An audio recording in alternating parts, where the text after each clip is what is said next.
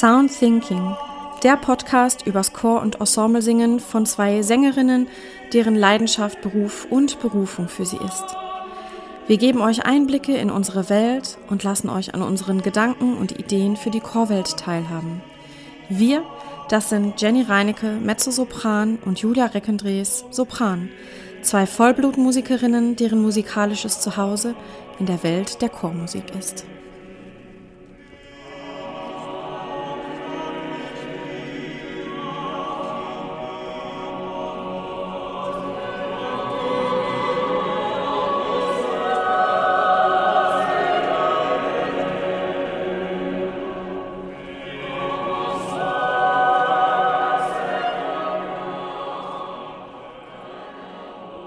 Herzlich willkommen, liebe Zuhörer und liebe Zuschauer, zu einer neuen Folge von Sound Thinking.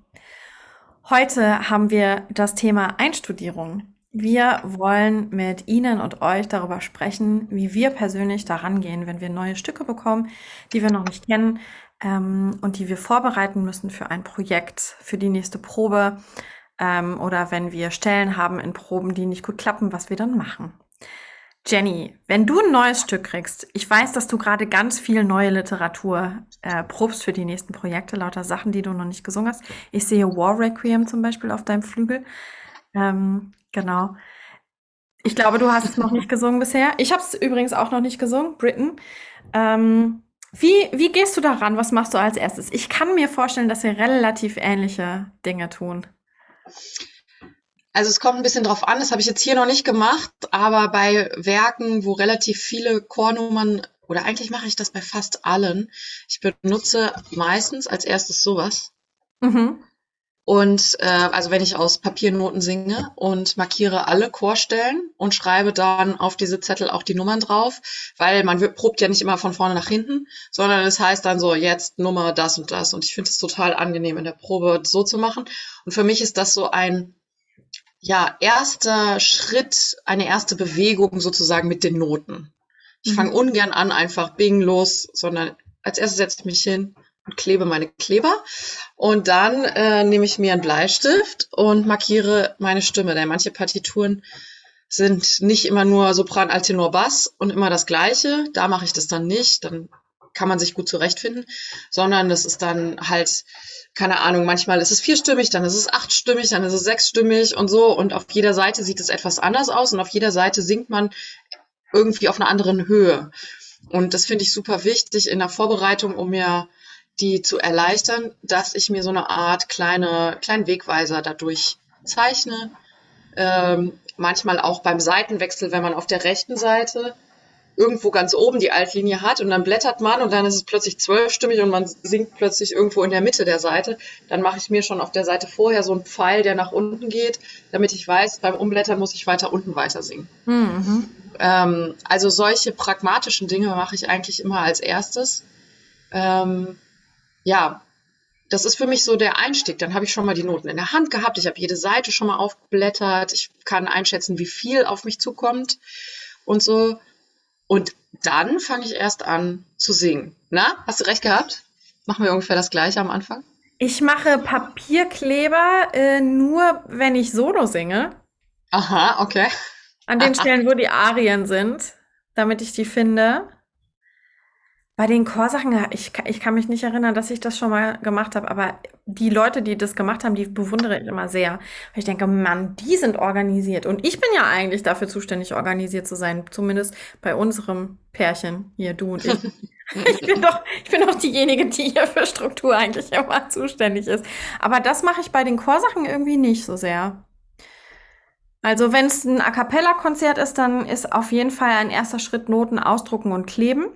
Mhm. Und da sieht man dann auch schon mal so, ah ja, hier geht's lang, mhm, oh, hier wird's aber ganz schön krude. Oder ähm, da ist eine Fermata, da treffen wir uns. mhm. So ähm, gibt's manchmal so Stellen. Dann äh, bei den Solo-Sachen manchmal, ähm, da haben wir in einer Folge jetzt auch schon drüber gesprochen, ähm, markiere ich das mit Textmarker, den Text. Ich hasse das. Ne? Wohlbemerkt. Ich hasse das, wenn Leute ihre Noten mit Textmarker markieren, so die ganze Linie. Aber ich äh, markiere manchmal den Text mit Textmarker in den Solostellen, weil in den Messen zum Beispiel das häufig in der Chorlinie drinsteht mhm. und man das sonst manchmal verpasst. Und vor allem im, äh, in den Kirchen ist, steht man oft im Dunkeln. Und dann versucht man so den Text zu entziffern, sowohl in den Proben als auch in der, in der Messe dann. Ähm, so dass ich dann manchmal die, den Text einfach mit Textmarker markiere, damit ich weiß, ah, da bin ich dran. Dass ich das auf Anhieb sehe. Aber im Chor würde ich das niemals machen. I hate it. Ja, das mache ich jetzt mittlerweile an manchen Stellen, wenn ich äh, aus dem Tablet singe. Aber in Papiernoten habe ich das auch noch nie gemacht. Mit Textmarker, mir reicht es eigentlich vorne vor meine Linie im, in, in der Akkulade rein, eine, so einen kleinen Kringel, um, ja, um genau. meine Linie zu machen. Ähm, ja. Und dann gehe ich eigentlich, also ich übe häufig von hinten nach vorne. Also ich fange meistens mit dem Ende des Stückes an, weil ich, das habe ich mir vom Klavierüben eigentlich angewöhnt, ange, äh, weil äh, man sonst irgendwie immer das Ende des Stückes schlechter kennt als den Anfang. Hab ich das Gefühl. Das mache ich vor allem bei Solostücken so. Ja, ich mache das egal bei was. Solo, hm. Chor, Klavier, ist egal. Immer. Vor allem bei Koloraturen mache ich das. Hm. Weil die ersten zwei Takte von Koloraturen, die laufen immer ohne Probleme und dann wird's halt schwer.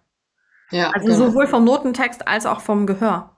Mhm. Ne? Den Anfang hat man immer im Ohr und dann gibt es manchmal so Abbiegungen, die sind einfach nicht so logisch und deswegen versuche ich Koloraturen immer hinten anzufangen zu üben. Mhm. Ja. ja, bei mir funktioniert eigentlich alles Musik üben, fängt von hinten an. Mhm.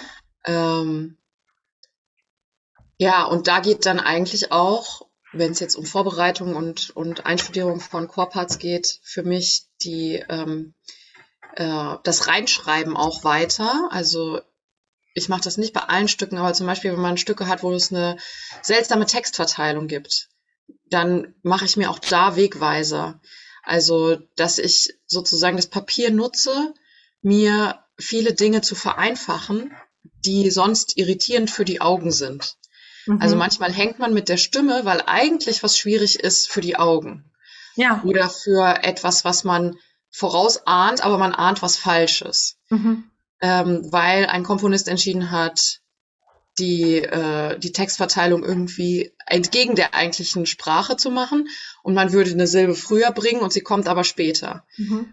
Und äh, dann, dann markiere ich mir solche Sachen, damit ich das nicht hundertmal üben muss, damit es in mein System abgesagt ist, bevor die erste Probe ist, sondern damit ich es in dem Moment sofort sehe und nicht darüber stolpere, aber auch nicht diese, diese dreifache, vierfache, fünffache Arbeit immer schon leisten muss in der Vorbereitung. Mhm. Ja. Also was ich noch mache, am, relativ am Anfang, ist ähm, Atma einzutragen. Also wenn ich es beim ersten Mal so durchsinge, dann trage ich mir schon mal Atma ein, wo ich mir vornehme zu atmen. Absprachen manchmal, wenn es nicht eindeutig ist. Ähm, schwierige Sprünge, ähm, und eigentlich kringel ich auch Stellen ein, die ich nicht auf Anhieb vom Blatt singen kann.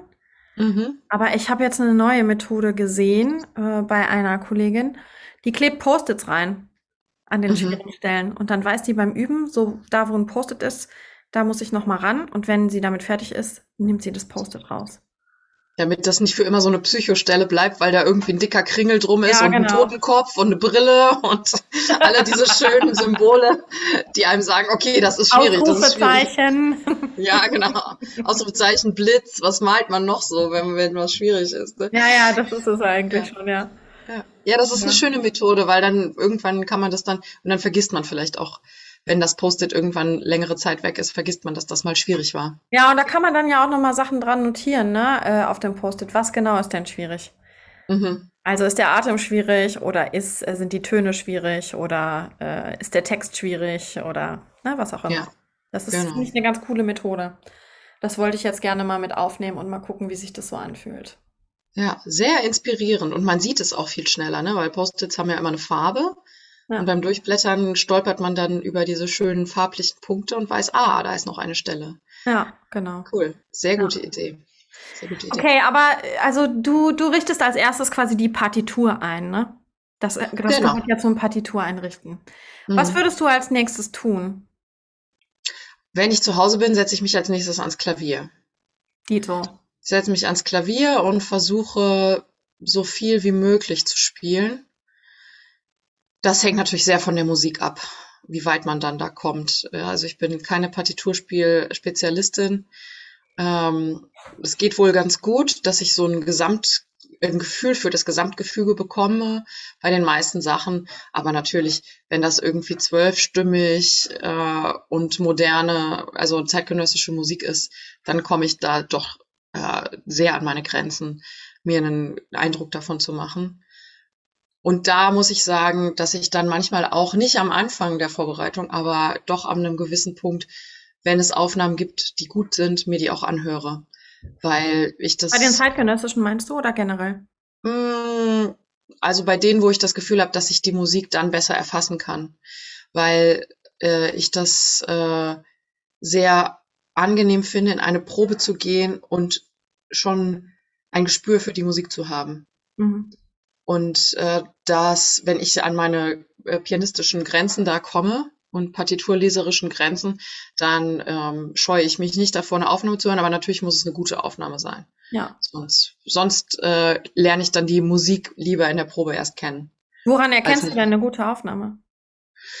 Naja, ich meine, man weiß ja, welche Ensembles ähm, gute Qualität äh, aufnehmen und sonst nichts nach draußen stellen würden. Das heißt, dass daran erkennt man es schon. Von relativ selten aufgeführten Werken gibt es meistens dann eben auch nicht 150 Aufnahmen, sondern zwei oder drei. Ja. Und dann ist das ja in einem Punkt meiner Vorbereitung, wo ich meine Stimme schon kenne. Das heißt, wenn ich dann da reinschaue, dann sitze ich oder da reinhöre, dann sitze ich meistens trotzdem am Klavier dabei. Und wenn mir dann da was seltsam vorkommt, denke, nee, das habe ich aber jetzt anders bisher immer äh, am Klavier gehört, und ich merke, da sind irgendwie falsche Töne oder es ist, der Rhythmus ist komisch, dann ist das für mich eine Aufnahme, mit der ich nicht weitergehe. Mhm. Ja, also das merkt man eigentlich relativ schnell. Mhm. Ja. Ja, und für, für die, für die, für unsere Laien-Zuhörer, ne, da wissen sicherlich nicht alle, welche Aufnahmen, äh, welche Ensembles gute Aufnahmen machen und welche nicht. Was denkst du, was wäre ein guter Hinweis für die, das rauszufinden? Hm. Naja, ich meine, generell würde ich sagen, die, also ganz im Groß, Groben, die Aufnahmen der Rundfunkchöre sind einfach professionell gemachte Aufnahmen. Ja. Ähm, und auch der freien professionellen Ensembles wie Balthasar Neumann, wie Chorwerk Ruhr, Stuttgarter Kammerchor und so. Ähm, da, da findet man auf jeden Fall gute Aufnahmen. Ich glaube, dass es, äh, wenn man sich nicht sicher ist, ob es eine gute Aufnahme ist, auf jeden Fall hilft, zwei, drei Aufnahmen dann zu vergleichen mhm. und auch selbst dafür eine Wahrnehmung zu entwickeln ähm, für eine Qualität ja. in einer Aufnahme, sowohl klanglich als auch musikalisch und so und da den Sinn einfach zu schärfen dafür. Ja. Ich finde bei Aufnahmen, äh, zumindest zum, zum Üben, auch wenn ich das selten mache. Aber ähm, wenn ich das zur Hilfe nehme, um Eindruck zu kriegen, finde ich am Anfang Aufnahmen gut, die klar sind von der Tongebung. Also wo mhm. Menschen mit ähm, sehr wenig Vibrato singen und wo man gut durchhören kann. Mhm. Also das ist bei mir immer ähm, ja eins der Merkmale, auf die ich dann achte für den Anfang. Und wenn man wenn man nicht weiß, ähm, welche Aufnahme eine gute ist zum, zum Anhören, kann man immer seinen Chorleiter fragen, ne? Oder seine Chorleiterin. Auch. Ja, das ist natürlich auch noch ein super Tipp. Ja. Manchmal werden sogar schon Aufnahmen empfohlen für die Vorbereitung. Das habe ich auch schon einige Male erlebt. Oder sogar gleich einen Link mitgeschickt. Ja. Äh, das ist natürlich dann auch besonders hilfreich. Ja, also generell mag ich es lieber, Musik vorzubereiten, die ich mir selbst erschließen kann. Ja. Ähm, das fühlt sich für mich einfach besser an. Ähm, und wenn das dann eben über die eigenen äh, Fähigkeiten hinausgeht oder die Anzahl der Finger, die man hat, dann äh, und man, man muss auf eine Aufnahme zurückgreifen, eigentlich um äh, einen Eindruck von dem Gesamtwerk äh, zu bekommen, ähm, ja, das ist für mich etwas weniger Freude im Vorbereiten, sagen wir mal so. Hm.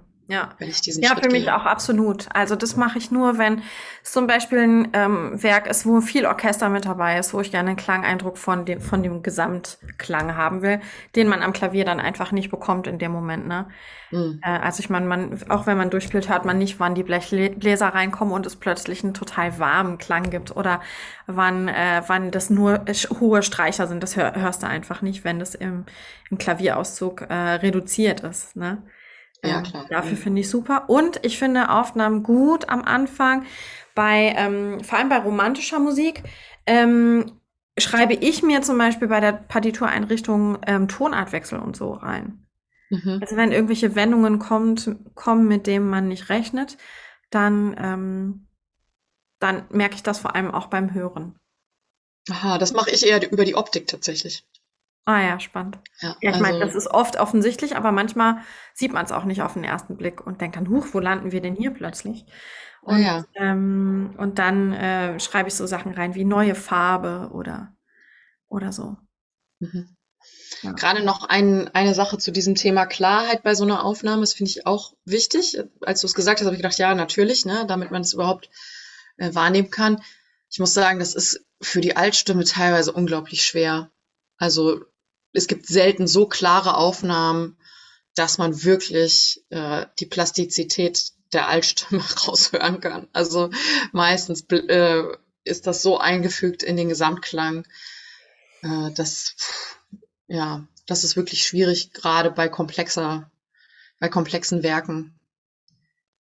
Die, Kann das, total verstehen. die, die Klanggebung von, von Altstimmen ist häufig auch weicher als die von Tenören und Sopranen. Dann gleichzeitig ist es halt keine Randstimme und es ist irgendwie in einer tieferen Lage, die nicht so viel Peng hat. Und dann ist also, ist einfach schwierig, da die Prägnanz ähm, als Hörerlebnis dann auch zu haben. Total. Ja. Mm, Wenn du dann am Klavier sitzt, was machst du dann genau? Spielst du das Stück durch oder singst du auch schon mit? Naja, das kommt sehr darauf an, wie komplex das ist. Also, ähm, was ich bereite gerade ein Werk vor, ähm, das äh, von der Sprache sehr ungewöhnlich ist. Ich weiß ehrlich gesagt an manchen Stellen gar nicht, was das für eine Sprache ist. Und äh, da vereinfache ich dann. Also da lerne ich nicht Töne und Text gleichzeitig zum Beispiel, Ja. sondern oft spreche ich auch einfach Text im Rhythmus, wenn der nicht sowieso fließt. Und dann ähm, summe ich zum Beispiel viel auch oder singe auf eine Vokalise die Töne und dann füge ich das erst zusammen, Mhm. ähm, weil ich das unglaublich nervig finde, wenn ich beim Üben was vom Blatt singe, was eigentlich für vom Blatt singen ähm, zu viele Komplexitäten hat und dann ständig stolpere. Ja. Dann übt man sich irgendwie dieses Stolpern so ein und dieses Stocken, anstatt sich einfach das zu genehmigen. Ich vereinfache das jetzt. Ich spare dabei Zeit, ich spare dabei Nerven und ich kriege viel, viel schneller ein schönes Ergebnis. Ja. Ich habe auch dann Erfolgserlebnisse. Ne? Ich, ich spreche den Text richtig, ich singe die Töne richtig, ich füge es dann richtig zusammen. Also es ist einfach viel, ja, viel erfüllender Ja. für mich zu vereinfachen. Ja, das kann ich total verstehen. Das mache ich auch. Vor allem bei zeitgenössischer Musik, aber auch bei Musik, die einfach rhythmisch sehr komplex ist. Dann, dann, dann trenne ich auch die, die einzelnen Parameter erstmal auf und äh, kümmere mich um die einzelnen Sachen und füge es dann zusammen. Ja, genau. Bei hohen Stellen äh, im Sopran ähm, oktaviere ich nach unten. Mhm. Wenn es sehr, sehr hoch ist und ich aber diese Linie nicht verstehe, von den Tönen her oder harmonisch, dann mache ich das eine Oktave tiefer und übe das und mache das dann erst in der hohen Lage. Das ist für die Soprane ein total wichtiger Hinweis, Mhm. ähm, dass man sich das ruhig erlauben darf, das mal eine Oktave tiefer zu üben. Ja. Auch für die Alti, wenn es hoch wird. Manchmal gibt es auch Stellen, wo es unangenehm ist, das Ja. in der richtigen Lage zu üben, ja. Ja. Wenn man so mal ins Passaggio muss oder so. Genau, dann übt man sich so tot, ne? Mhm. Ja. Ja, vor allem, was, was ich immer wichtig finde, sich nochmal klar zu machen, wenn man vor, Sachen vorbereitet, die man noch gar nicht kennt, die die Stimme noch gar nicht kennt und vielleicht auch in einer etwas größeren Fülle, das ist für die Stimme anstrengend. Das ist, äh, das sind irgendwie tausend neue Tanzschritte. Ja. Das sind muskuläre Abläufe, die, die sich erst ähm, etablieren müssen. Und es ist vollkommen normal, dass die Stimme müde wird, wenn man es übertreibt. Also zum Beispiel mache ich auch relativ viele Pausen, wenn ich viel Musik neu vorzubereiten habe, die ich Mhm. noch nicht kenne. Und versuche nicht zu viel am Stück das so durchzuziehen. Ja. Was ich am Klavier noch mache, ist Referenzstimmen zu spielen. Also Mhm. erstmal versuche ich meine Linie gut durchzusingen und begleite dann harmonisch, wenn man dazu in der Lage ist. Ne, das können auch nicht alle. Aber ich versuche harmonisch zu begleiten und dann ähm, ist bei mir so, sind so erste Sachen wie Bögen eintragen, wo ich Sachen zusammenziehen will, Vorzeichen eintragen, wenn ich irgendwas äh, falsch gemacht Mhm. habe und äh, das immer wieder falsch mache und es nicht offensichtlich ist, dann trage ich mir fett Vorzeichen ein, Atemzeichen, Absprachen und so, diese ganzen Sachen. Und dann in dem nächsten Schritt versuche ich die Harmonien wegzulassen und es mit einer Referenzstimme zu machen. Das heißt, ich singe meine Stimme, spiele aber was anderes. Ich spiele Mhm. zum Beispiel entweder den Bass. Ähm, als Sopran ist es super, einfach die Rahmenstimmen sozusagen zusammenzuhören als Orientierung. Oder ähm, ich spiele den Alt dazu, weil das die Nachbarstimme ist. Weil Mhm. man mit denen oft auch so e- quasi wie im Duett äh, Sachen hat. Und das, also Tenor nehme ich eigentlich nie, sorry Tenöre. ähm, aber das ist nicht so, äh, oft nicht so, nicht so äh, offensichtlich. Manchmal hat man auch mit dem Tenor äh, Linien zusammen, klar, dann mache ich das auch. Aber in den meisten Fällen nehme ich entweder den Bass als Referenz oder den, den Alt als Nachbarstimme. Mhm. Und dann kann man schon mal üben, seine Stimme zu halten, während was, was anderes dabei ist, was eventuell stören könnte. Ähm, aber manchmal hilft es auch, weil es dann plötzlich eine Konsonanz gibt und eine Harmonie. Ja. Ja.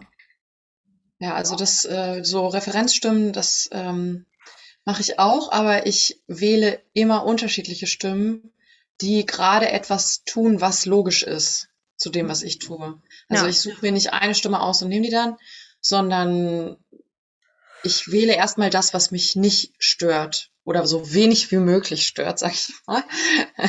Vielleicht etwas, wo man bei schwierigen Einsätzen seine Töne abnehmen kann oder wo man dann eben eine logische Harmonik empfinden kann dazu oder so. Also auch wenn ich eine Seite übe, habe ich manchmal drei verschiedene Referenzstimmen.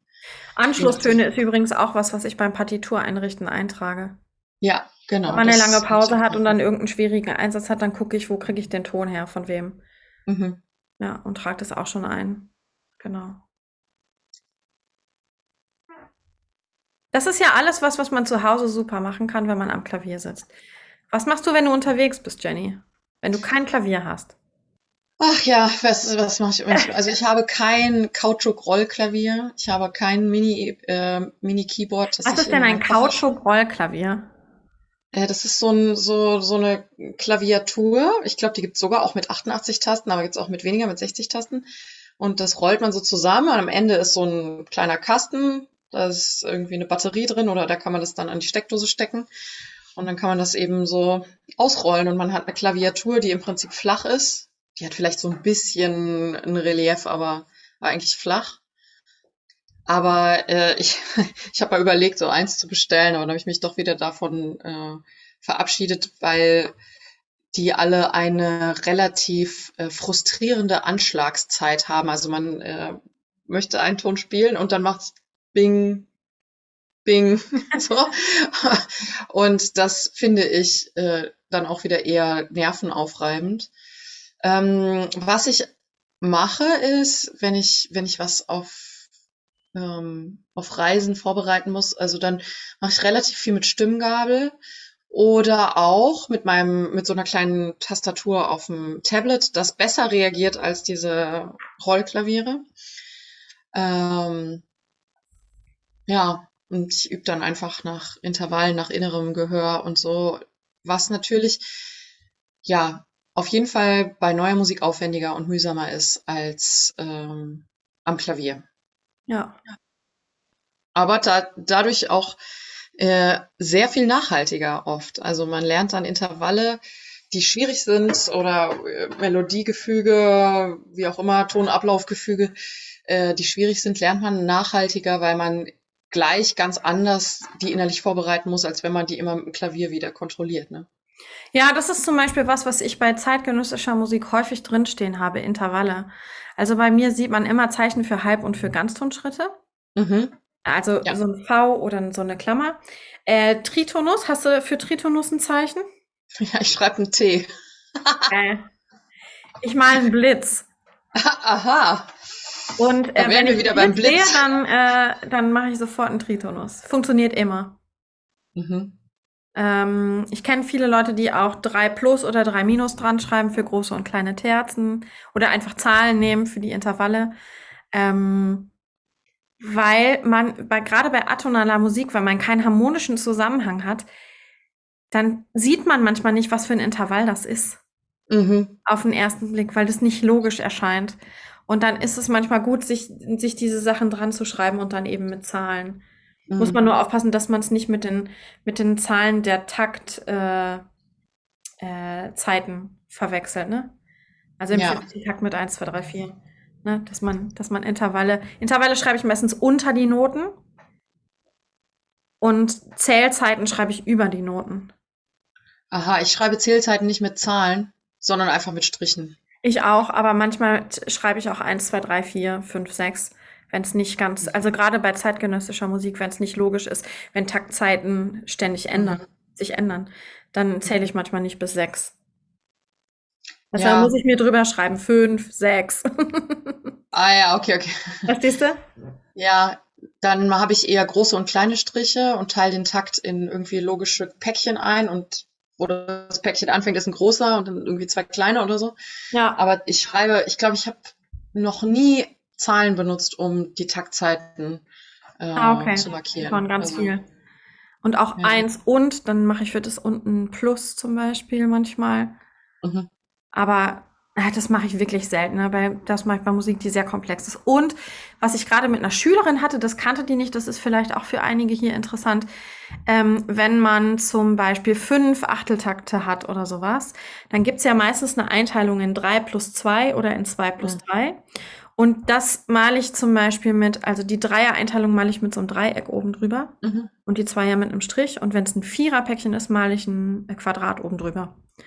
Mhm. Und wenn man das dann auf Anhieb sieht, weiß man direkt, wie das eingeteilt ist, ohne dass man da sechs, fünf Striche oben hat und eigentlich gar nicht weiß, wo die Betonungen sind. Dann weiß man direkt, wie es eingeteilt ist. Das Ja. finde ich bei zeitgenössischer Musik oder bei Musik, die eben diese Taktzahl, Zahl, Taktzeiten hat, Entschuldigung, ähm, sehr hilfreich. Was ich aus, aus dem Üben und Vorbereiten ähm, beim, beim Klavier kenne, ist mit Metronom zu üben. Machst du das bei Gesang? Ja, tue ich. Ähm, und zwar bei Koloraturen. Übe ich Mhm. mit Metronom, vor allem. Und ähm, gerade bei Mozart und bei Bach übe ich mit Metronom nicht gerne. Ich habe es als Kind schon nicht gerne gemacht beim Klavier oder Geige üben. Das, äh, ich habe Metronom immer gehasst.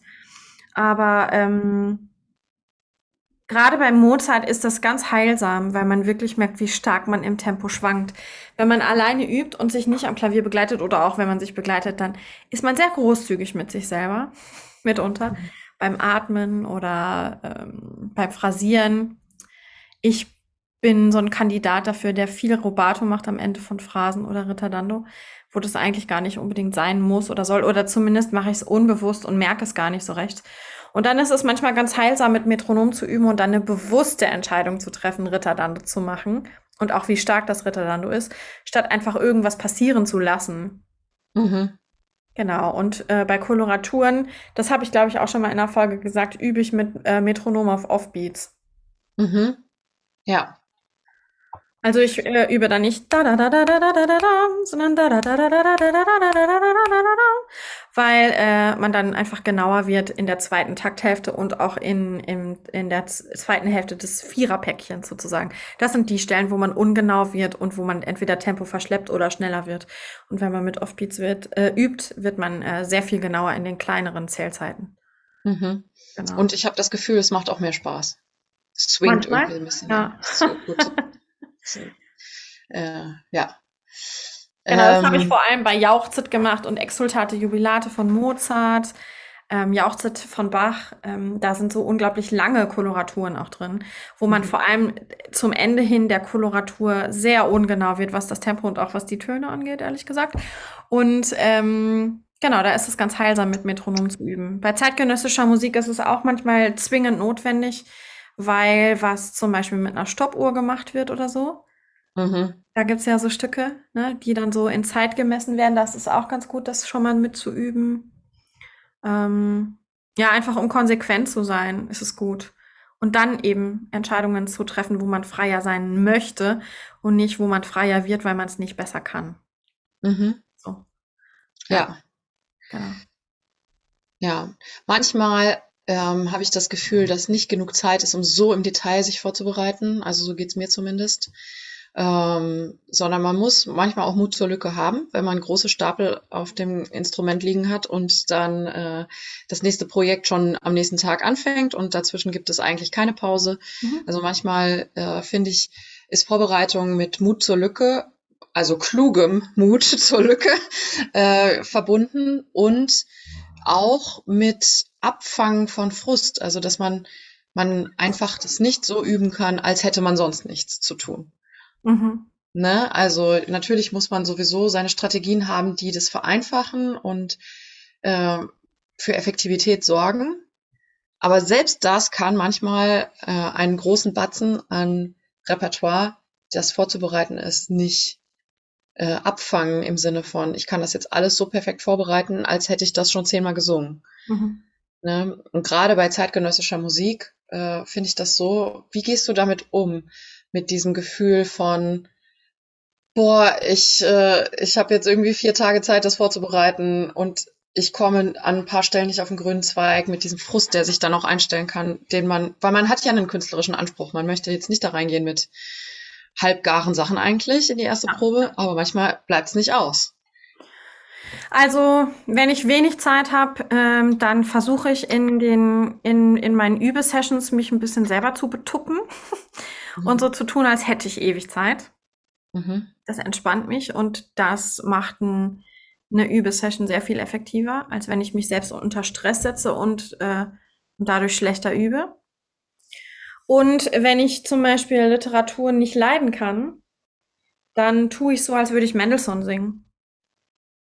Und wenn das okay. noch so gutes Zeug ist, dann tue ich so, als wäre das eine ganz kantabile Linie aus irgendeinem, in irgendeiner Mendelssohn-Arie oder so. Mendelssohn liegt einfach immer gut in meiner Stimme.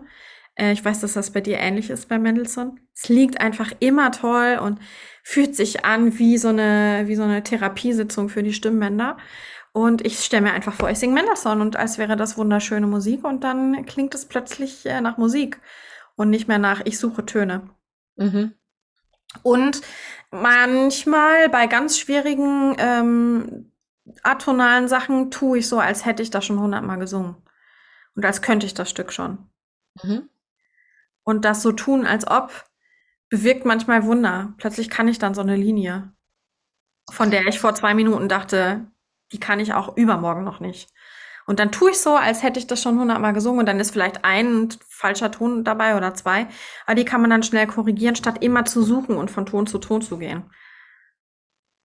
Frei nach dem Motto, fake it until you make it. Ja, genau, mein Pokerface äh, ist wundervoll. ja. Ja, und äh, ich glaube, dass das psychologisch äh, total hilfreich ist, weil wenn man sucht, was du gerade auch meintest, ne, und irgendwie ich sag immer, den, den Pfad des Zweifels betritt, ja. dann findet man auch die Sachen, die an diesem Pfad am Wegesrand liegen, nämlich falsche Töne, Zögern, kein guter Atem, weil man in diesem, in dieser Zögerungs- und Zweifelhaltung ist. Ja, und es klingt und, dann auch so zittrig und so zerbrechlich, ne? Ja, genau. Das ist dann einfach nicht so, ja. nicht so gesundes Singen und so. Und dieses, ich kann das, äh, im Gesangsunterricht ist das ja oft so, stell dir mal vor, du bist schon eine große Sängerin und dann klingt es plötzlich ganz anders, äh, zehn Schritte weiter, als man vorher war.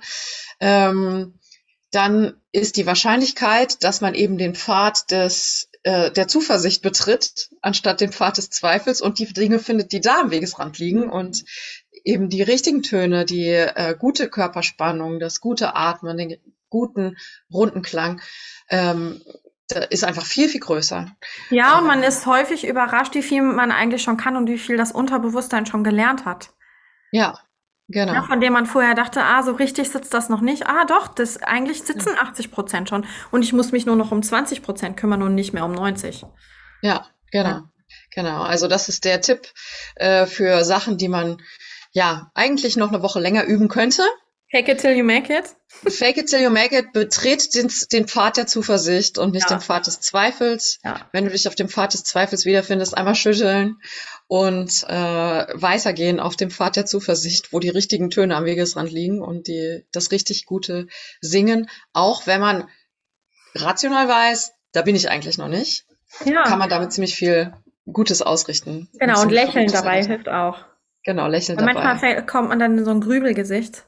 Ja. Und dann wird alles noch viel schlimmer.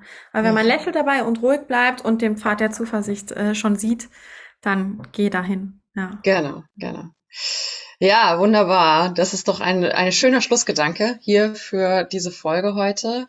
Ähm, unsere Frage an euch, wie bereitet ihr euch vor auf Chorprojekte? Habt ihr Spaß dabei oder denkt ihr eher, oh Mann, wann fängt endlich die richtige Probe an, wo wir alle zusammen singen?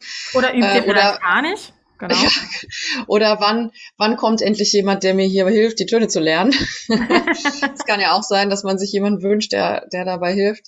Ähm, oder sagt er sogar, boah, ich finde es total toll, äh, das erstmal in mir selbst zu hören und für mich selbst zu sorgen und für meine Stimme.